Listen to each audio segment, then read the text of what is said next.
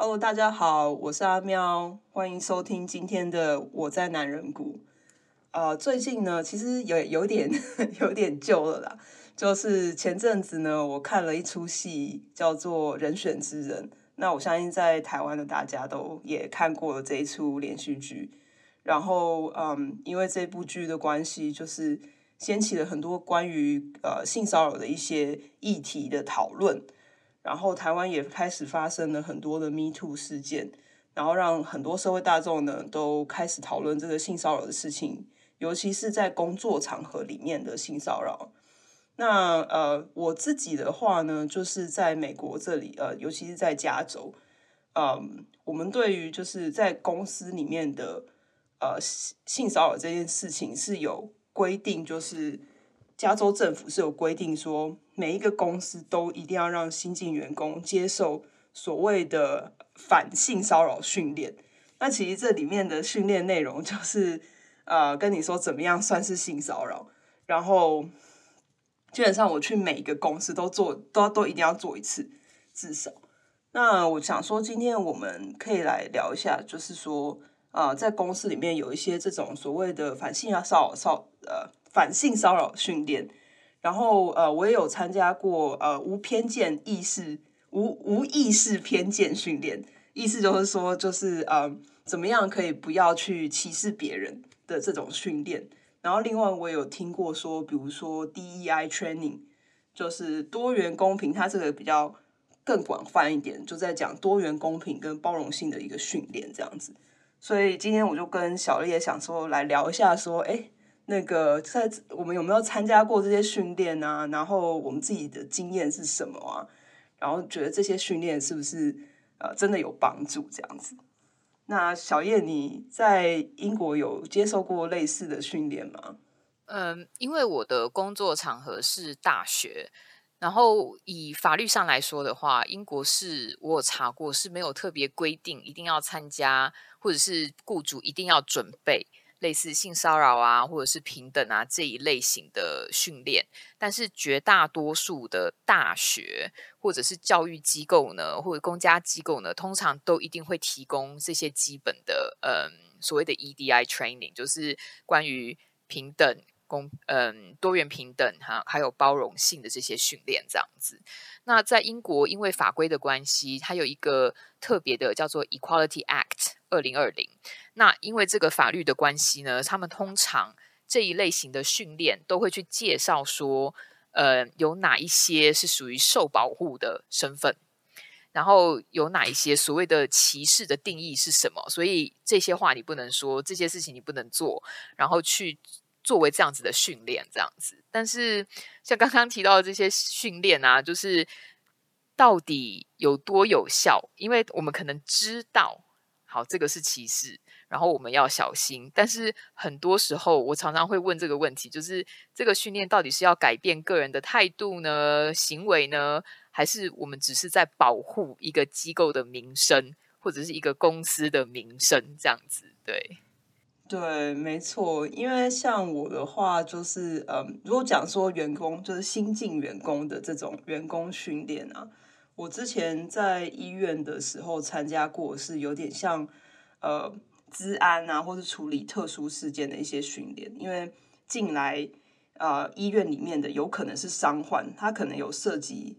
呃法律的事务，所以说有可能会要接触到警察，然后呃医院就会训练我们说，如果遇到警察的时候，需要怎么样跟警察应对，或是如果说。呃，这个事情我也觉得蛮有趣的，就是我们有一个呃偷小孩的 训练，就是嗯，它也不算是训练，它是有一个特殊的 alert，就是比如说有点像是说，哦，今天有紧急事件，有一个病人嗯呼吸困难什么之类，然后大家就要赶快去抢救他。那那那那一种它会有特殊的名称，什么 maybe 是 yellow alert 之类的。那那个小孩的 alert 我记得叫 pink alert，然后我那时候。上课的时候我就觉得这东西怎么那么的神奇，就是我好像没有，我就想说怎么可能会有人去偷小孩啊？哎，结果好像我在公司里面的时候还遇到一两次，然后就是那时候他的训练就是如果有这个 pink alert 的时候，大家要停下工作，要立刻寻找附近有没有小孩子。对，所以我就觉得很有趣。然后，嗯，讲到这个反性骚扰的话，就是就其实像像那个刚才提到这个训练，其实就是为了保护医院，让医院符合法规。因为在医院的部分的话呢，会接触到很多就是各自啊这一类的东西，所以跟比如说执法机关配合的时候，有很多就是流程要跑，所以我觉得那部分就是算是保护医院的一部分。然后另外一部分就是说，呃，我曾经也是参加过别的公司，就是科技公司的反性骚扰训练。然后其实这种训练啊，一般来说。就是比较小的公司，它的做法是，它会给你一个录影带，也不是录影带，录影带这这年头有人看录影带吗？影片，影片，对对对，一个一个影片，就是在网页上的影片，然后你可以自己点开来看，然后点开来看完呢，就会有一个小小的测验，说怎么样是性骚扰呢？一二三四五这样子，那做完以后就就这样就结束。我就一直觉得这个东西就是有点像是说。呃，蛮像例行公事的吧，就是说它是一个很制式化的东西，你就是这样就过。那你真的有没有了解性骚扰是什么？其实我觉得还不一定，因为就是它就是一些很简单的观念，然后在一些很简单或是甚至很明显的这个 situation 里面，就这个情境里面，你很容易就说哦，这是性骚扰，或这不是性骚扰。那些所谓的模糊地带的。他不会，他不会拿来作为一个考试的题目。对你，像你刚刚说的那个制式的，在英国我们有一个说法，诶，你应该有听过，就是叫做 box ticking，就是我有叫我的职员们去做这件这个 training，然后对职员来说，就是哦，我看过影片了，我读过这些资讯了，我能够回答，我能够正确的回答这些问题，那好像诶，这样子我就做完训练了，我就 cover 了我自己。可是实际上就是。刚刚讲到的有多少是态度上的改变、行为上的改变、模糊的地带？而且在实际的情况中，如果我们目睹了这件事情发生在我们的眼前，那有什么事情我们可以去实际的做？就是你要怎么当一个就是有实质作为的人，而不是说啊，这件事情发生在我们面前了，我就无视它，然后是就就变成让自己或者是让别人。反而还是继续的被骚扰这样子，对，所以，所以我常常就在想说，我们这些 教育训练的设计到底是在做什么？然后，然后这就让我想到，也是虽然这个不是新闻了，但是我是最近才又看到的，就是，嗯，有一个影片，然后好像是日本吧，他们就是这个影片就是在告诉女性，如果你自己一个人住，那你独居的话要怎么自保？然后这样子的内容，其实我看的时候，我觉得或许我自由惯了吧，我就很少去想到这些东西。他就说，如果一个人住的话，那你的窗帘啊不可以太可爱，然后你的那个呃门一定要锁，然后如果你去。订了什么网购是邮购的东西的话，他送来的时候，你不要自己出去应门，就是请他把就是 parcel，请他把那个包裹留在门外，然后你晚一点再去再去应门这样子，或者是你不知道，我觉得那你要怎么签收？反正很多，然后还有我常常听到，之前就常常听到，就是家里放一双男人的鞋子。所以，所以假设你签收包裹的时候，他会看到，他就会预设说啊，你这里是有男人的，所以。他 就刚刚讲到的，我觉得我可能自自由惯了，特别强调一下，这个自由是非常有讽刺意味的，这样子就是就是觉得其实是有点不可思议的。还有一个，他说不要去附近的超商买冰，然后我觉得这个真的很有趣，我就想说为什么？后来看他的解释才知道说，因为如果你买，例如说一个冰棒，那有在。观察你的人就会觉得啊，你一定是住在附近，不然冰很快就会融化啦。你怎么会买冰呢？或者是你要买就要买那种大桶的，所以大家就预设说啊，你是住一个家庭一群人，然后这样子，所以就连这个都是一个自保的的的，就是 tip 这样子，我觉得很不可思议。因为除了就是限制了很多你的喜好跟自由之外，就是刚刚讲的啊，不能有可爱的窗帘。我是很喜欢很可爱的东西，就是就我英国朋友来说，他们觉得这些亚洲的可爱都太过头了 那种可爱。然后，真的可爱是一种罪吗？真的喜欢可爱的东西不行吗？但是就是，然后相较之下，你要付出更多的成本。就是如果你只能买一桶冰。不能买一支冰，你要去再去多买一双鞋子，然后这这有这是有相较之下有非常非常多的就是金钱的成本的。然后我觉得最大最大最大的一个问题就是，我们又回到了那个个人责任的部分，我们没有去看说为什么没有在文化上去做一个改变，社会上去做一个改变，为什么你不去叫男人？如果我们现在讲的是一个非常的就是性别二分的这样子的方式的话，你为什么不是去叫男人不要成为加害者，而你是在告诉女性你要怎么自保，你要怎么保护自己？那我觉得那个是观念上我们都没有去改，我们只是不断的在重复同样的那一个嗯责怪被害人的那样子的想法，嗯、对。啊，而且我觉得有时候这种讲法，就是这种责怪对被害人的讲法，其实也对男性是一种羞辱。哎，没错，就是我就觉得说，难道男性这么的不能自己控制自己吗？难道他们是野兽吗？为什么要就是好像就是你要你要真的是一点让他一点思想都没有，然后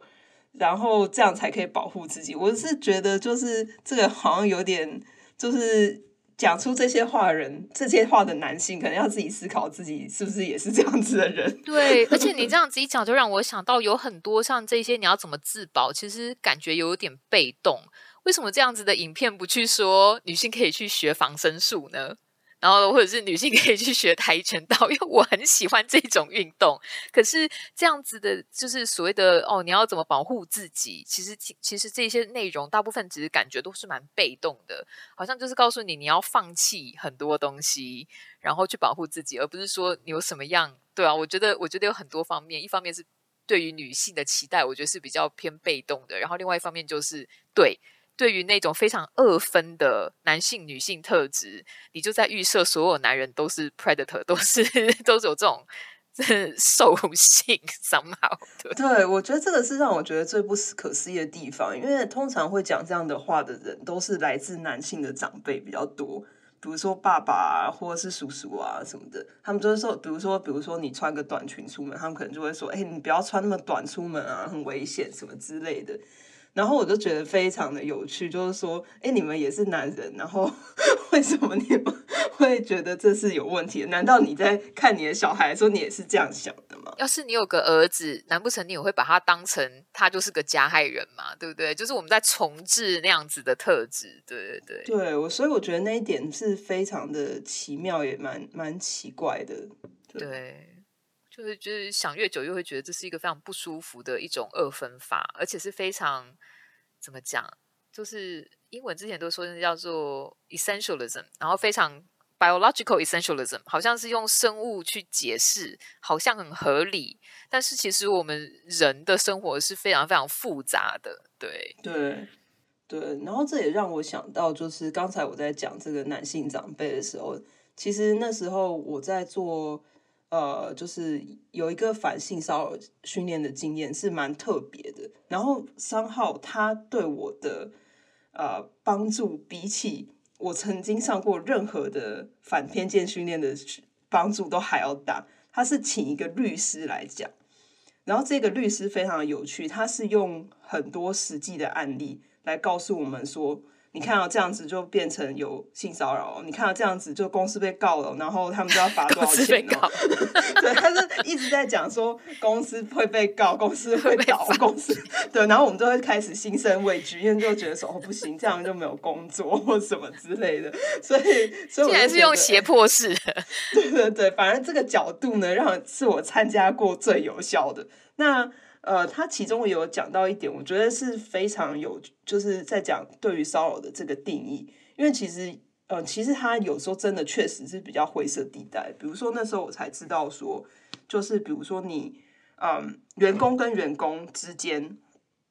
就他们有所谓的对于工作场域的这个呃规的界的什么，就是有点像一个解释。就有一个定义啦，工作场域的一个定义，就是说，比如说你跟同事在公司一起工作，确实那是工作场场合。你们下了班以后一起去酒吧喝酒，这是工作场合吗？对不对？然后呢，这然后呢，如果是呃，可是这个部分呢，他们就是说，如果是员工跟员工一起一起的场合的话，就是如果是平辈的，然后是在不在工作场合的话，那不算是。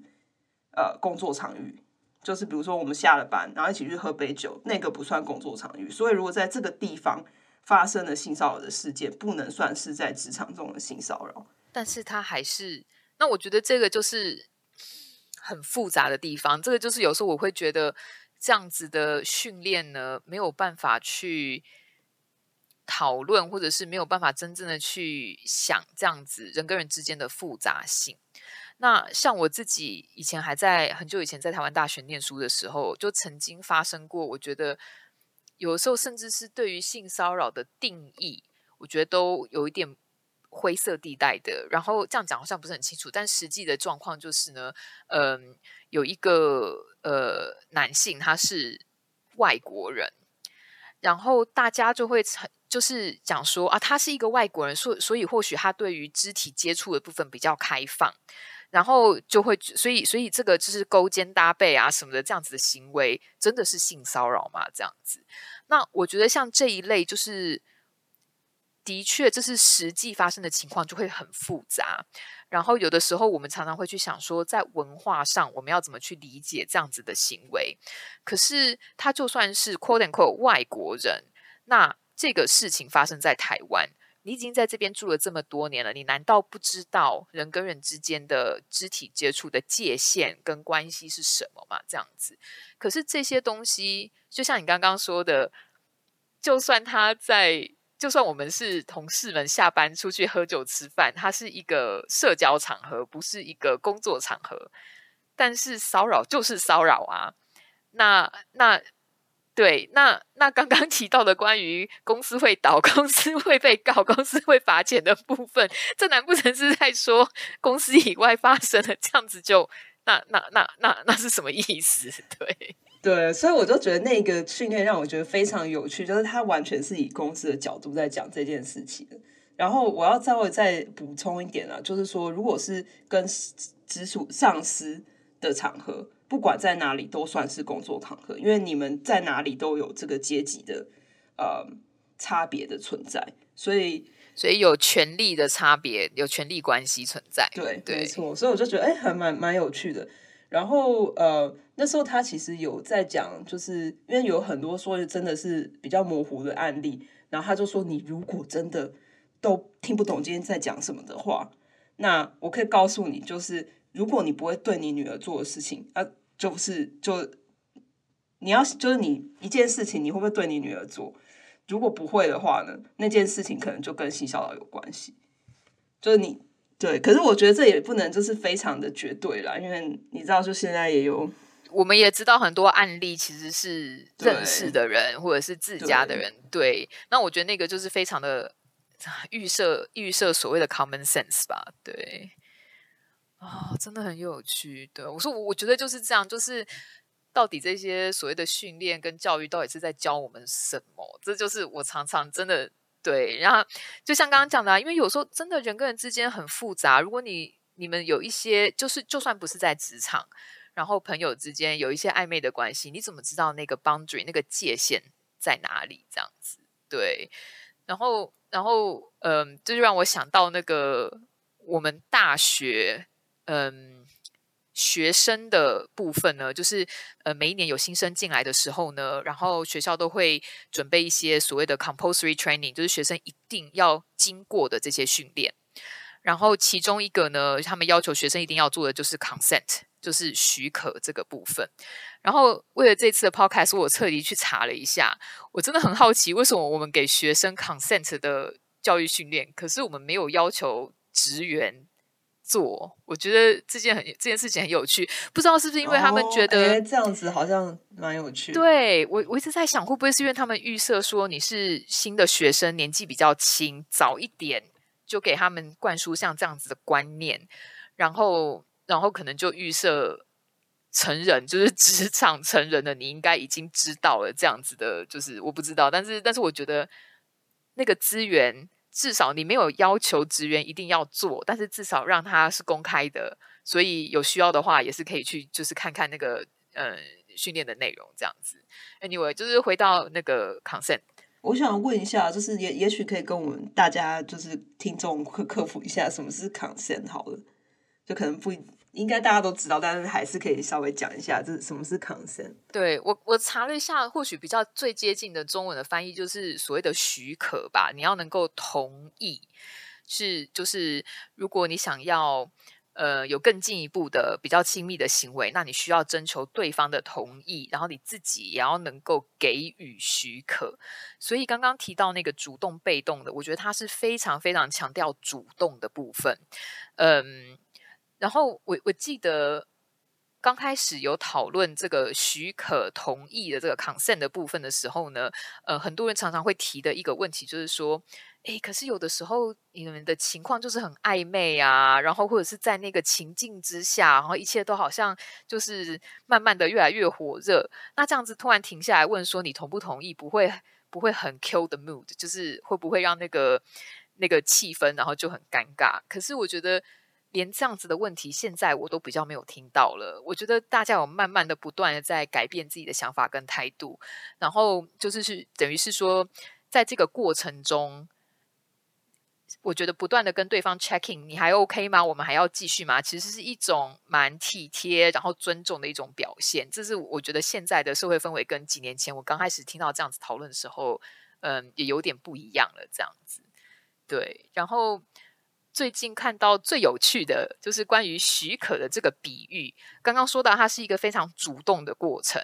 所以不断的跟对方 checking 说，哎，还 OK 吗？那你还想继续吗？然后如果喝醉了，或者是人累了想睡的话，那他是没有没有办法回应的话，他就没有这个主动的给予同意的行为。那这个呢，就不要继续下去。对，所以刚刚提到我，我有看到就是我们学校 给的那个关于 consent 的部分呢，有个非常非常有趣的影片，然后他就把这个部分呢跟泡茶，帮对方泡茶做一个比喻。这个呢就非常的英国，所以我觉得超英国的，就 是常常常常你去，例如说你去人家家拜访啊，或者是在职场也是一样，大家都会说哦，Do you want a cup of tea？你想要我我我要去泡茶了，我帮你泡一杯茶，你要喝吗？那你泡茶之后，假如说我我今天 offer 阿喵一杯茶，那你说好，那我就去泡茶了。可是我泡完茶回来，诶，你还想喝茶吗？你不见得会想喝。诸多原因，你可能不见得再会想喝，那你可以拒绝嘛？那你拒绝了，我就接受啊。好，那你不想喝就算了，没关系嘛，就放旁边。那如果我回来，你已经睡着了，我在泡茶的这一段时间，你已经睡着了，真的有点夸张。可是我觉得是很有趣的比喻啊。对对对，那已经你已经睡着了，我会把那杯茶硬倒到你嘴里吗？不会吧？啊对，啊、对，这个是很奇怪的事情。那为对那一样的，那假设我们两个今天晚上都去 party，然后喝了很多了，然后啊，我们回去住的地方，然后我问说你要喝茶吗？那你一开始想喝，好，那我去泡。啊，回来啊，你已经醉了，然后已经不省人事了，我也不会硬把茶要灌到你的嘴里嘛。所以 其实这都是就是用这样子的比喻，我觉得非常有趣。或者是我觉得这个真的是蛮适合来做这个。呃，关于 consent 这件事情的比喻，对，或者是你喝了一口啊，你觉得我只想喝这一口啊，我也不想继续了，那我还是可以把茶就放旁边，就是这样子，对，所以我觉得这个比喻就很有趣，它就就是一直让我不断去想到这个非常主动，然后还有就是。对，就是就是以前以前好像常常问那种观念啊，他喝醉了，可是就没有去想到说，那对啊，可是他喝醉了，他还想不想要继续这样子？他根本没有办法去做这样子的决定，因为他已经没有意识了。那这样子就没有达到积极的，就是争取同意的部分，这样子。对，所以我很喜欢那个影片，我就觉得对啊，这个解释很合理啊。你为什么会去逼人家呢？对，或者是去预设人家要什么呢？这样。就是我觉得他用比比如说你刚刚讲到说把茶把茶直接灌到人家的嘴巴里这件事情，就是让我觉得说就是确实就是你完全无法想象这件事情会发生。对，因为他发生的话，就会觉得说这真的是很不恰当一一件事，你怎么会逼人家喝你泡的茶嘞？对对对对，所以我觉得这个比喻还蛮蛮有趣，而且也蛮实际的。对对，而且就是，就算别人不想要喝你泡的茶，也不代表他就是呃，他可能在这个 moment 不想喝茶，可不代表未来或是以后。所以我觉得就是他是把这东西弄得比较中心一点，就是他没有一个嗯。一个冒犯的意味，对，没有错，对，哎，对啊，这样说也是，对，他不是，就像你讲的啊，我可能是今天就是没有兴趣喝茶，今天天气很热，我就是不想喝嘛，可是那不代表我接下来不会，那只是对于那一个 moment 那个情境下，然后可以去好好想说对方有没有非常积极的同意许可，然后发生这样子的关系，那所以我觉得这是一个很很重要的，就是像刚刚在讲的，他是要改变。我觉得跟整个文化价值观比较有关系，所以你在积极的得到别对方的许可，而不是回到那个个人的，好像就是啊，你就预设对方好像一定是一个 predator，然后你只能保护自己那种感觉，对，真的，嗯。对，然后我觉得就是讲到这个，我也想到说，我最近就是在着迷一部韩剧，叫做呃《绝世网红》。我相信这个最近大家在台湾讨论度也很高。那其中有个角色就是一个霸总，你要不要解释一下霸总是什么意思？虽然我们两个好像都懂，霸总呢就是一个嗯。呃，至至少在这个节目，这个这一出戏里面，霸总就是一个非常的啊、呃，非常的强势的男性。那他没有要管女性到底在想什么，就是他觉得这个这位女性需要什么，他就立刻提供，然后提供的方式也很霸气。比如说，呃，今天就是呃，你可能呃要回家了，霸总就会把他的车开到你面前，说：“哎，上车。” 就是这种这种感觉，就是你没有，你不一定想要他带你回家，但是他会把车开到你的面前，然后强迫你上车的这种人，就叫做霸总。天，那个那个跟那个跟那个韩剧常见的所谓的总裁的总是一样的吗？是那个意思吗？对对对，就是总裁的总。哎、oh.，在这出剧的里面，他也是总裁。对，然后我觉得里面就有几个情节，就让我觉得很奇妙，就想说，嗯。怎么会就是有这种互动出现？而且互动完以后，那个女那个女主角好像还觉得有点喜欢这个这个这个这个呃总裁，我就觉得嗯，好好奇妙，就是好像感觉上在那个很多韩剧啊，或者甚至以前的台湾的一些嗯流行偶像剧里面，好像也会出现这种情节 哈。可是你要是那天不想坐他的车，你想要走路散步运动回家，那怎么办？对，我就觉得这件事情非常奇妙，就他没有要管你说你到底今天想要走路回家，还是你今天就下班后还有别的事情，他就 assume 说你要坐他的车，然后甚至会用一种很很坚持的语气，因为我我记得在这一部片里面，就是霸总有好多次邀请这位女性干嘛干嘛，然后他就一直被他都一直拒绝那个霸总，然后可是霸总就会用很霸气的方式去。强呃也不算强迫，但是就是有点算半强迫。就比如说像我刚刚讲，把车开到你面前，那你能怎么办？你不能上，你不上车吗？这种这种感觉，所以我就觉得，嗯，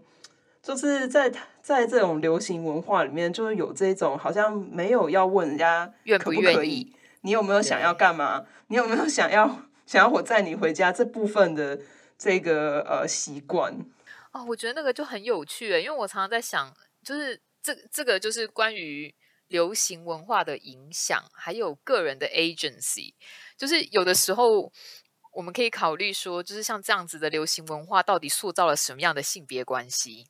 然后是不是这种霸总的行为，好像是一种保护？然后有些人就会因为这样子，好像很喜欢那种传统的一样，那种传统二分法，男性保护女性的那种感觉。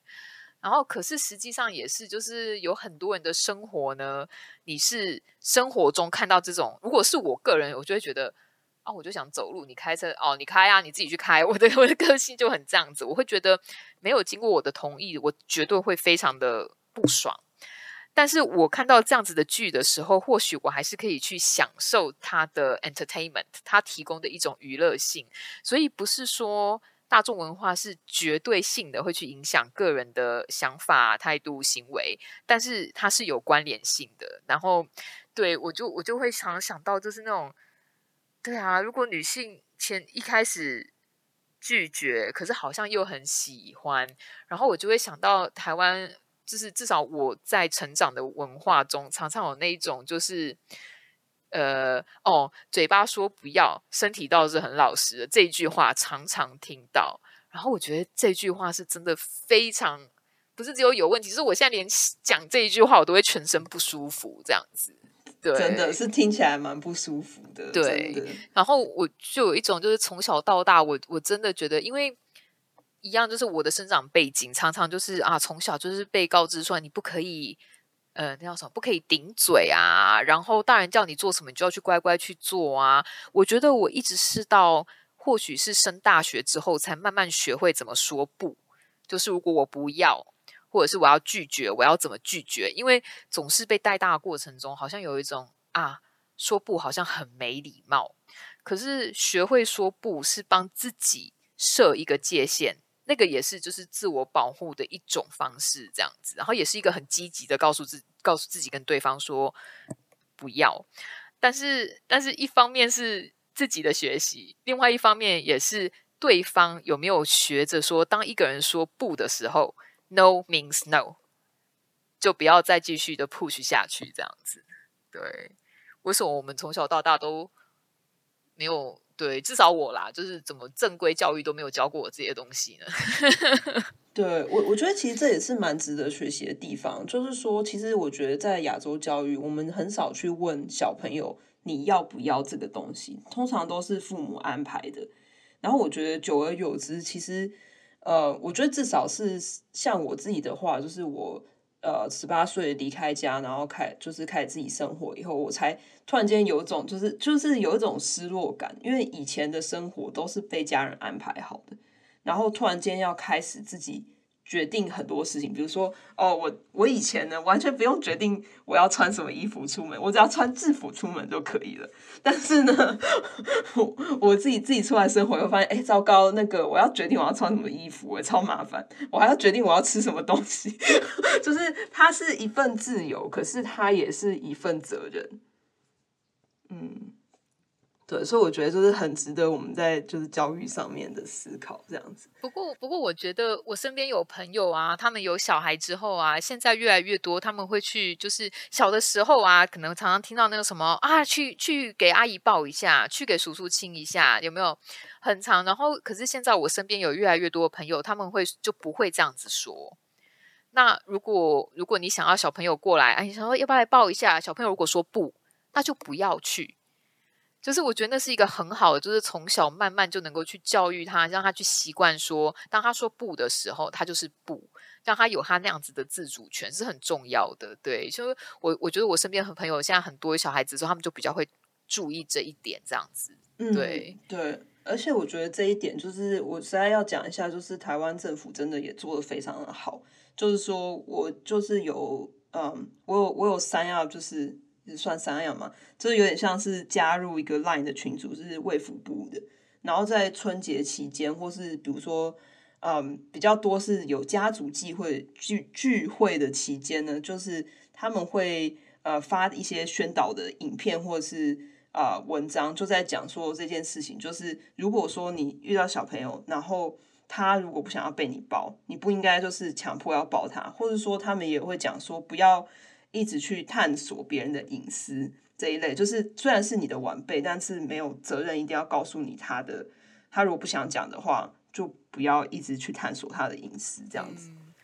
我觉得那个真的蛮重要的。刚刚你在说的时候，我就会想到说，以小孩子的角度是那样子，但是以成人的角度也是，就是你不知道一个人的背景跟他的个人历史。那对，例如说对我而言，可能只是一个。朋友之间的拥抱，可是因为我不知道对方有什么样的过去，我不知道像我这样子一个拥抱这么简单的一个行为，会不会引起对方有什么样过去的一些创伤，去引起那样子的回忆跟跟情绪。所以我觉得，就连我朋友之间，我们常常啊，可能才见过几次面，我们都会有一点半开玩笑说是 “Are you a hugger？” 然后对方说 “OK，Yeah，of course I am”，我们才会用拥抱的方式，就是就是说 “Hello” 跟再见这样子。对，所以我觉得那个都是，就是对我们而言是一个很友善的一个。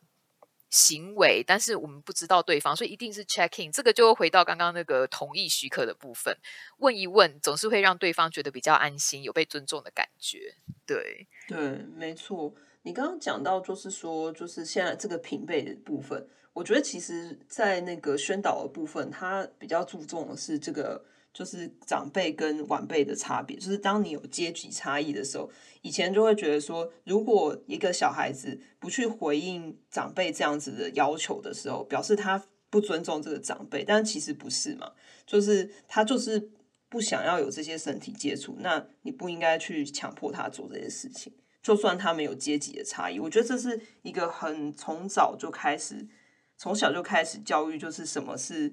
consent 什么是许可同意？什么是呃身体界限的一个部分？对，然后也是让这样是就是我们都是每一个人都是时代的产物这样子，所以在我们这个年代觉得 OK 的，可是年轻一代不见得，所以也是不断的在改变自己的观念。对，所以我觉得有很多，虽然我们讲的是职场的很多的教育训练，可是真的是。去反思的话，其实像这一类的教育，真的是要从很早、慢慢的、不断的就是开始发展这样子。那阿喵，你刚刚刚开始在做那个引言的时候，有提到那个讲起来有一点舌头打结的无意识偏见训练。嗯，我我们因为英国也有，所以我觉得英文讲得很顺。Unconscious bias training。对，那我在想说。我我个人 是在想说，如果中文听起来怎么那么别扭，是不是因为或许台湾还没有像这样子的训练？那你要不要介绍一下你们那边在美国或者加州做的所谓的无意识偏见训练，大概的内容是什么？好啊，好，我大概解释一下这个无意识偏见训练它的目标是什么，就是说它叫做 non-conscious bias，呃，non non non-conscious bias training。那它主要在讲第第一个叫 unconscious，就是说你没有意识到，哎，你就是无意间的这样子。那 bias 就是偏见的意思，就是你无意间的有这个偏见的问题。那这个事情其实在，在嗯，就是有很多多元文化的职场上面很容易发生。比如说，哦，你看到亚洲人就觉得他数学一定特别好，或是你看到呃白人就觉得他一定特别的会讲话。你看到谁谁谁，就是这种所谓的文化上的偏见，觉得哪一个种族的人，哪一个性别的人就怎么样的这种既定的刻板印象造成的这个职场上面的一些歧视。那无意识偏见训练的目标就是要呃免除这些，就是要尽量避免说你因为这些刻板印象而去决定说要把工作给谁，或是跟跟谁合作。这一类的嗯，职场上面的不平等。那我这个训练呢，我我我相信在加州现在不是一个就是政府规定公司一定要有，但是因为呃职场偏见，呃职场职场上的这种呃刻板印象啊，不公平的对待这这一类的东西，现在越来越浮出上台面，所以呢，就是有很多公司现在也慢慢注重这一部分，然后也开始就是。有这样的训练，那我自己本身就有参加过一次这样子的训练。那我觉得这个过程，我觉得非常的有趣哈。就是说，呃，那时候就是就是一定是大部分这种训练都是请外面的顾问来做这个一个有点像是工作方的这个状的一个做法。然后他就会先介绍说，哦，就像我刚刚这样介绍一样，就是介绍这个目标是什么啊。然后，嗯。但我觉得他的角度蛮有意思的，就是说，他先让我们想说，我们自己本身有什么刻板印象。对，就比如说，哦，我们对男性有什么刻板印象，或我们对女性有什么刻板印象，或是我们自己本身有在刻板印象这件事情有没有遇到什么样子的、什么样子的经验？就比如说，哦，也许就是我曾经。呃，因为我是女性，所以大家觉得呃，我的我可能在理工科方面是不比较没那么没没那没那么好的这一类的经验，然后让我们去自己个人去分享这些。那我那时候是觉得说，就是这个东西，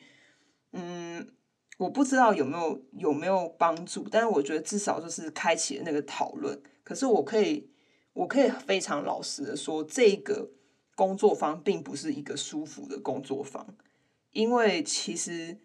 它甚至是有一点尴尬的。比如说，呃，我要讲说，我曾经觉得就是白人怎么样怎么样，那可是白人就坐在我的旁边，所以我就觉得说，就是他需要一个大家都在一个呃非常理性的。空间上面去讨论，就是会比较 neutral，对不对？需要比较中立一点的态度去立场去处理这些。对，对。然后你会觉得说，就是也会变得一个这个环境变得比较不安全。就是我会觉得说，我我觉得他是想要开放一个空间，比如说像呃，如果说是呃呃白人男性，他可能他对。呃，其他的种族有一些其有一些就是他的刻板印象，可是他可能不敢讲出来，因为他知道他讲出来就是很很不 OK。可是我觉得，当我们愿意去讲这些东西的时候，才可以开始我们的对话，然后去破解那个。呃，刻板印象，他的利益是好的，所以他想要我们造成这样的讨论。可是实质上就是没有办法做到，因为就是很尴尬，然后那那个空间感觉非常的不安全，而且又是公司，然后又是同事，你就很怕说，哎，冒犯别人，然后以后工作上会有什么问题。所以我就觉得这种训练的东西真的是很尴尬，就是说你怎么样设计。然后其实虽然说利益是好的，可是你要怎么样让这个东西是真正有效的？对，你刚刚说的那个让我想到两个部分，一个就是呢，因为我自己在我们学校也有带一些讨论的课程，我我个人认为它是一种教育训练啦。但是虽然它的形式上感觉不像，就是是一个讨论。那在讨论开始之前，其实有一些很重要的怎么讲光 rules 吧，就是你去设定一些。就是我们这一次这个场合是希望它是一个安全的空间，所谓的 safe space，让大家都能够一起学习、尊重彼此。所以我们说的东西呢，有可能会挑战彼此。然后有的时候呢，我可能会分享一些经验，让我觉得特别的 vulnerable，觉得好像是展现了自己比较脆弱的一面。可是，然后有的时候呢，或许我们都会需要一点时间跟空间，去好好反思、思考一下我们今天讨论的内容。然后，所以呢，就是确定说我们可以给彼此这些空间。大家都有不同的背景，会聊不同的，会分享不同的经验。但是，就是用主动的方式，积极的去听彼此的想法跟经验，然后我们可以好好的来讨论。那在这样子的情况下呢，有些问题或许难以启齿，或者是有些话不好不好，嗯、我们。就是对彼此包容一点，让大家都有这个机会可以好好的问问题。然后通常这样子 set up 之后呢，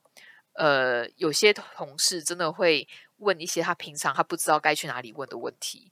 然后你也发现，我我自己的发现就是，其他人可能也会因为他们了解说，好，你真的是鼓起了很大的勇气才来问的。那我们怎么样回应你？所以我觉得那个就像你讲的，要能够一开始。就把这个空间、时间设定好，然后才能够让大家就是比较能够敞开心胸，然后去问这些问题，然后不觉得自己好像因为被因为因为说了什么好像不该说的话，嗯、然后就被 judge 这样子。对对，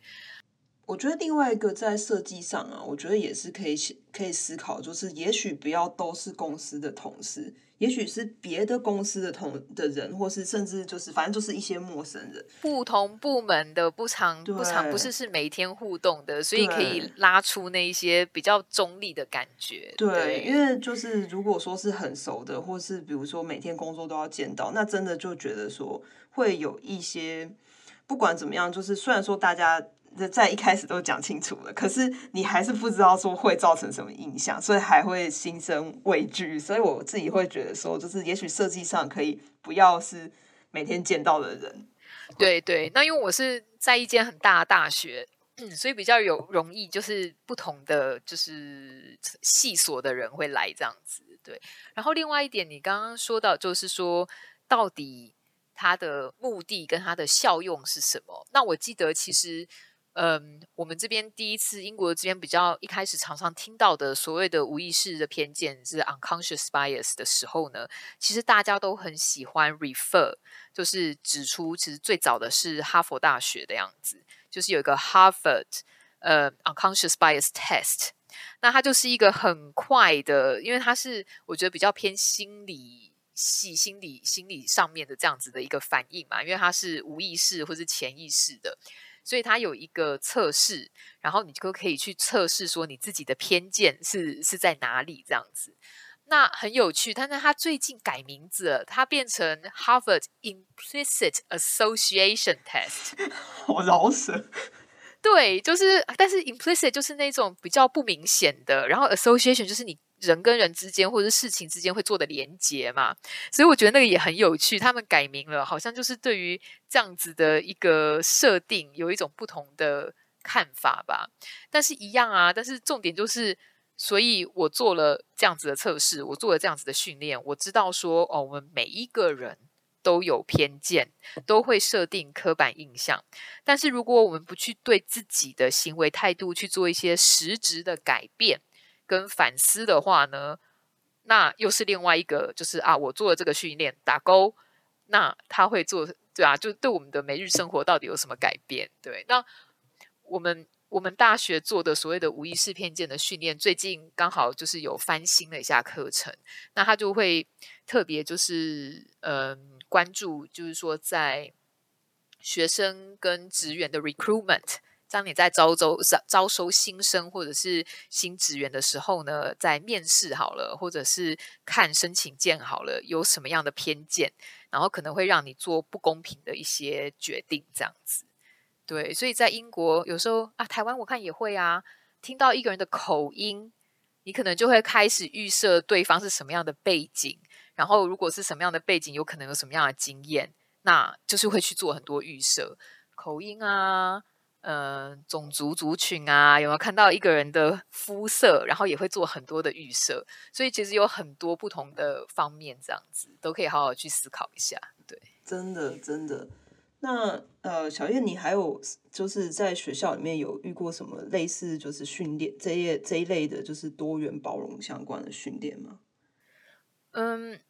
刚刚有提到，就是大部分的大学或是公司都会针对于英国这边的那个法律，就是 Equality Act 2020这个部分，这个法律上呢，就是做一些介绍。那这个或许又回到了刚刚我们讨论的，就是 怎么样公司、学校、机关可以保护自己，所以他一定要告诉职员这些问题。嗯，但是我觉得以另外一个角度来看，他也是给了我们一些。怎么讲？到底对于歧视的定义是什么？那因为这个法律里面有有去包含了几个不同的面向，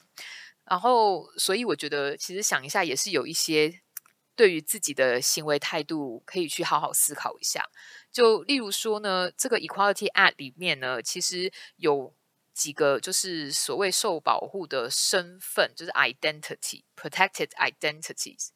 那里面就包含了针对性别。种族、身心障碍、年龄、性向、宗教信仰，然后或者是有变性，它这个这个英文有叫做 gender reassignment，然后婚姻还有民事伴侣，因为在英国你可以 get married，你可以结婚，但是你也有 civil partnership，然后这个是民事伴侣的部分，这两个是不一样的。然后还有怀孕跟生育的部分，所以这些是所很多还有不同的。呃，所谓的身份的部分，那他都有受保护。嗯，所以我觉得这个很有趣，就可以让我们去考虑一下说，说例如说跟台湾有什么不一样。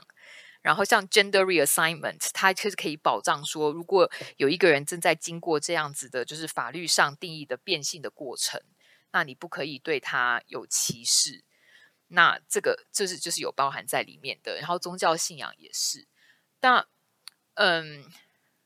这个部分我觉得很有趣的，其实有两点，一个就是呢，它提供了所谓对于歧视的定义。那这样子，什么叫做歧视的定义呢？就例如说，它有定义所谓的直接的歧视、间接间接的歧视，然后骚扰，然后还有一个所谓的受害，我觉得这个很有趣。对，那可以请小叶就是稍微解释一下，就是就是直接跟间接，我觉得还蛮容易懂的，我们可以快速的解解释。那我们可以，也许可以你再多解释一下，就是骚扰跟受害部分，因为我自己个人也是蛮好奇的，就是骚扰跟受害的差别是什么？对，好，那很快的，就是直接的话，就是因为你有某样的身份，然后你被不利的对待，然后所以所以就基本上就是，好，假设我的呃年龄比较高，然后就因为这样子，然后。呃，我的主管故意不给我特别的工作，因为他就觉得啊，你年纪这么大了，你一定不行。这个就是很直接的嗯歧视。那间接的歧视呢，就是表面上壮士是一个很公平的规定，可是实际上呢，会造成歧视的效果。对，所以例如说，呃，这个公家机关提供了这样子的服，提供了某个服务，可是这个服务呢，它只提供面对面的服务。然后不提供电话或者是 email 的服务，可是这样子呢，对某些嗯有身障啊、疾病啊，或者是无法出门的人，他就没有办法得到这样子的服务。那这个是造成了间接的歧视，就是表面上看起来是一视同仁，可是实际上会造成嗯某些人没有办法去得到这样子的服务或者是工作这样子。那骚扰的话。就是没有这么直接，那或许就可以涵盖一些比较灰色的地带。但是它基本上的定义是，它是侵犯个人尊严的行为，或者是它创造出了一种恫吓、侮辱、羞辱的环境的行为。例如说，你在职场里面，或者是在学校里面，你取笑别人的性向或是身身心障碍。那你的取笑没有造成直接的歧视，因为你没有针对那个个人，但是你塑造了一个不友善的环境。那这样子也可以造成所谓的骚扰的一个效果。那这样子你是可以被举发的，对，这样子算是造成，就是等于是你还是对其他人的尊严跟行为，然后就是有影响，然后造成了不好的影响。那这个是骚扰，他对骚扰的定义。那受害呢？我觉得也是一个算是蛮特别的地方。那受害的部分是指，如果有一个人他已经举报了、举发了这样子的歧视的事件，那在举发之后，他还遭受到不公平的对待。那这个也在保护的范围，所以如果他因为举发反映了这个骚扰或者是歧视的行为，结果因为这样子，然后主管就特别的把它分开来，不给他任何的呃升迁机会，不给他任何的职务，那这个的话也是会有问题的。所以，所以像这边有个例子，假设你举报了性骚扰歧视案，结果他把你解雇，那这个你如果可以连接的起来，它也是一个。就是歧视这样子，对，所以这个是四个比较广义的，嗯，他们的定义，然后是包含在歧视的定义之下，这样子。哦，好有趣哦！我觉得你刚刚讲到那个受害部分，其实不只是性骚扰，我觉得很多在公司里面，就是比如说举发通报任何的事情，比如说任何的，嗯，任何跟。对啊，就是有点像不公平的对待，但是那个东西它不代表说这个所谓的不公平对待是跟性别有关，可能是跟个人有关。比如说，呃，我觉得今天我老板因为对我个人有一个偏见，他就觉得我做的不好，他不管我做的就是不管我的工作表现有多好，他都不让我升迁。那我也许就会去呃公司的人资部门举报说。老板对我有不公平的对待，他对我个人有偏见，可是那不代表是对我个人的，比如说种族、性别、性倾向的这一种偏见，而是对我个人本身的偏见。所以他已经完全脱离了说所谓的种族啊、性别啊、宗教信仰这一类的东西。我我觉得这个呢，就是法律上。不尽周全的地方，因为老实说，我们有时候碰到的一些偏见或者是歧视，不见得是因为某个原因、特定的原因，或者是什么原因对方并没有非常明显的指出来。那这样子的话，你就很难用其中一个身份保护身份去说你是针对我，例如说性向或者是宗教信仰这样子的歧视。那那个就是比较很 subtle、比较不明显的部分。而且，而且说实在话，有的时候看到这些不同的受保护的身份啊，其实常常是会互相有抵，有可能会有抵触的。对，所以像我一个朋友，他在一个慈善机关工作，然后就常常说，对于这些他嗯在帮助的人呢，其实宗教信仰跟性向的平等的方面，其实是就会有抵触的，因为这些人的宗教呢，就是教他们说，同至少他们信仰的这一个这个支派，就就是说，就是说同性是不同性恋是不正常的。那你要怎么样去沟通？然后有些时候呢，我觉得这就这也是或许是很有趣的地方，就是他可能就得说，但是你这样子其实是违法的。嗯，对，反而反而可以让他们比较有意识说啊，我不能说这样子的话。那实际上能够做到多少态度跟行为上的改变？但是你如果用法律来说，你你虽然我尊重你的宗教信仰，但是对于性向这个部分，你不应该这样子对对方说，因为你可能会触发。那他可能对他的行为是有一种控制，可以去控制他的行为，但他的态度跟他的想法或许是非常难改变的。所以又回到说，我们能够做的教育跟实质上的改变之间，有有有一些，或许是有一些 gap。那我们要怎么样去处理像这样子不同的观点？对，我觉得今天你你刚才讲的这一点，我觉得很适合拿来做今天的这个总结，因为我们今天聊了非常多。就是跟教育训练有关的事情。那我承认，就是教育训练是非常重要。就像我们刚刚有讲嘛，就是说从小的教育，他们会如果是从小教育，蛮就是比较容易造成就是呃所谓的你刚刚讲的态度上的呃心呃态度上的改变，然后或者他的就是从心里面打从心里面的这些思想上的改变。可，然后一进而有行为上的改变，其实这是我们最希望看到的。其实我们最不希望看到就是说，哦，因为法律上说什么什么什么，所以你不能这么做。可是现实实际上的这个嗯的状态，就是已经有非常多人，我们现在我们都长大成人，我们一定有一些所谓的刻板印象，这些都已经建立了。当它已经变被建立的时候，其实是非常难再改变的。就我们常常都讲嘛，人越老越难变，所以就是这个会不会有一点年龄上的歧视？对不起，对，年龄上的歧视，没错，真的 被那个小叶点出来，年龄上的歧视。总而言之呢，就是我觉得当这个这个刻板印象的东西已经被建立的时候，其实它是非常难改变的，所以也变成说，我们不能只光靠教育，而是我们还有必须要有法规上的限制。因为就是这些法规上的限制，也许可以更快速的达到我们的目标。虽然说我们真的实际上真的想要发生的事情是大家在那个大家在态度上、思想上的改变，然后进而得到行为上的改变。就跟我们所有聊过的话题一样，我觉得都非常复杂。但是至少在这样子一样，就是聊的过程中，可以去找到里面非常多的复杂性啊、模棱两可的部分啊，去把它稍微的。英文太喜欢用的一个字叫 unpack，抽丝剥茧的把它聊过这样子，对，好吧，那我们今天就差不多到这里，那我们就呃下次再聊喽，拜拜，拜。